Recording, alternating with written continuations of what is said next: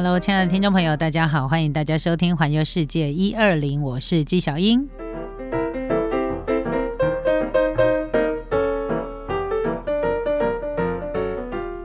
今天呢，我要带大家去一个充满茶香的地方，是什么地方呢？呃，我们要讲到，我们今天要来介绍是京都的宇治。讲到了这个京都的旅行啊，如如果你想要远离京都市区，然后远离这个市区里面的人潮，其实到宇治去真的是很不错的。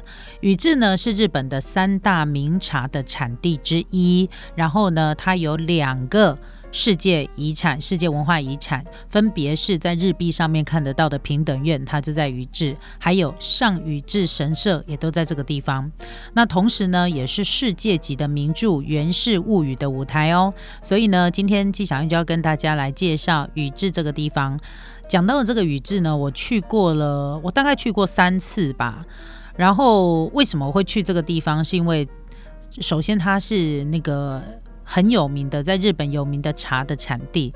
然后呢，我就在做功课的时候，很多人说到了宇治，一下了宇治车站，好，一出车站，你就会闻到那个浓郁的茶香。我就被这个浪漫的这个形容给吸引了。然后呢，我就呃有了第一趟去宇治，我就真的想要试试看，说是不是真的像人家介绍讲的，你只要一出车站就会充满茶香。唉，果不其然，这真没有骗人。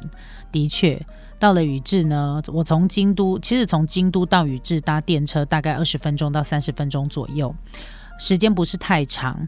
但是呢，当你搭上了宇治线的电车的时候，你真的就有一种。做好心理准备，说我已经要到茶乡的感觉了。为什么？因为如果你从京都车站要搭车到宇治去的时候，你所搭上的宇治线的这一条电车呢，它就是整个都是像茶一样充满绿意，就是一个绿色的列车。哦，然后呢，到了这个宇治之后，真的哦，你只要呢这个一下车，哈，出了车站之后，你就被那种焙茶的香味，就是那种那浙得夯得的那个味道呢，你就扑鼻而来，你知道吗？你就觉得说，哇，这个。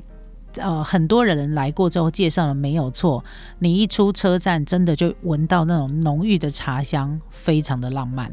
那走出车站之后呢，你首先会看到他们有一个很有特色的油桶，这个油桶呢，它就是做的就是一个茶罐的造型，我觉得它真的也是非常的代表宇治啦。好，那我们介绍这个宇治呢，其实它不是一个什么人口密度很高，人口很。高的地方，因为呢，它算是在京都的东南方，而且呢，宇治的人口呢是不到二十万人，算是对日本来说算是一个小小都市、小城镇，但是呢，它却是日本人人尽皆知的一个观光的重镇。呃，因为鼎鼎大名的平等院哈，世界文化遗产平等院，它就坐落在宇治。还有宇治呢，在日本的平安时代的时候呢，呃，它有一条这个，有一条这个，有一条运输的道路。那这个运输道路叫兔道，那它的地名由来呢有许多的版本。有人说呢，其中有此一说啦，就说日本第十五代的天皇哦，应神天皇的皇子就叫兔道治郎子，他就在这里呢建造了一个皇宫，好有一个可以住的地方叫兔道宫，这样子有这样的一个说法。那因为宇治这个地方的土质跟地形，它天然的这个自然条件呢，非常适合。来栽培茶叶，所以呢，他从十三世纪开始哦，从千仓时代开始呢，就开始广为栽种茶，然后他们就叫它宇治茶。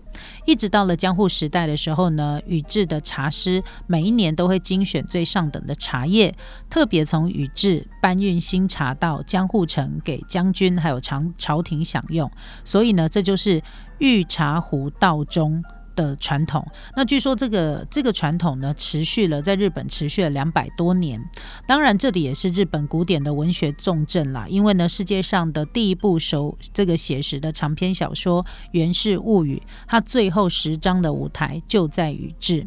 那同样呢，宇治象征着这个宇治桥这条桥，它历史也非常非常的悠久。据说呢，它是建立在西元的六百四十六年的时候，它算是日本的。三大古桥之一。那么从古时候呢，它就有连接来从这个奈良、滋贺到京都的一个重要的地位。所以如果你要来宇治的话呢，就呃应该要把奈良跟宇治呢排在同一条路线上。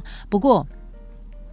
奈良也是一个非常值得细细品味的一个城镇，宇治也是。所以，如果你一天哦，一个上午在奈良，在宇治，下午可能在宇治或奈良，我觉得它时间不太够，你就只能比较走马看花一点。那从京都要到宇治呢，当然就是搭 JR 电车是非常非常方便的。你只要呢搭这个奈良线，呃，到宇治呢，如果普通车的话，大概二十分钟到三十分钟啦。然后如果这个呃搭快速的话呢，大概可能不用二十分钟，你会到达宇治站了。而且从宇治站出口。走到平等院呢，顶多十几分钟，好就会到了。所以它，我觉得在交通手段上面，它算是非常的方便。因为你到了车站之后，几乎也不用怎么呃搭计程车啊或公车，我觉得还不需要哈。如果你只是要到平等院啊，到那个上宇之神社啊，那我觉得用走路的就可以了。而且因为这里呢，处处充满茶香，还有浪漫的氛围，所以我觉得在这里走路是。呃，很舒服的，尤其是你沿着它哈，就是沿着它最热闹的那个街道啊，通往宇治桥的上表参道这一条路走，你会觉得说。嗯，处处是惊奇啦，因为你会经过很多的一些历史建筑。那如果呢，你是从京都的奇缘或和和园町商圈要到宇治去的话呢，你就可以搭金板电车。那金板电车呢，是从奇缘四条站出发，中途呢到这个中枢岛之后，再换乘宇治线，大概半个小时左右，你就可以到这个金板宇治站了。或者是你也可以。如果你走的是你走的是金板电车这条路线的话呢，还可以到桃山走一走啦。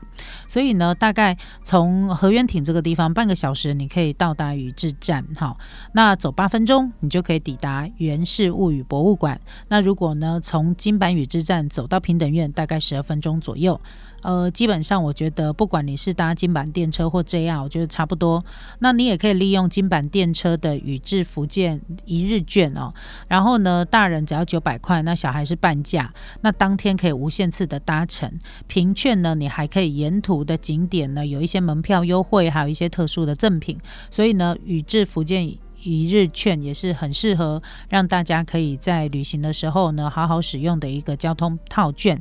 不过它的这个宇治福建一日券呢，它就是针对宇治跟那个福建嘛，哈。那跟我刚刚讲的奈良线从 JR 的那个路线，我觉得它不太一样，所以要看你想要走什么样的路线，你再去决定你要需不需要来买这一张套券。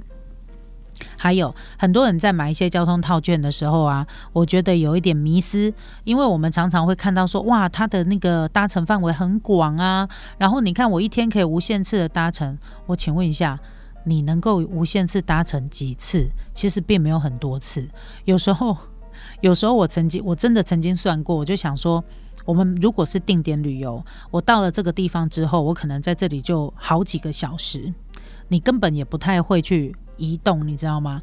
算起来好像单程还便宜了几十块，那我们干嘛要去买那一日券呢？对不对？除非你是那种可能就是走马看花式的，我在这个地方哦，打卡拍拍照，我就觉得我有到此一游就可以了。那你可能会一直移动，那我觉得会比较划算。所以有时候我觉得你不要太冲动去买那一日券，你好好的算一下，因为现在都可以查得到，这样子呢多多少少也可以省几十块，还可以喝饮料呢。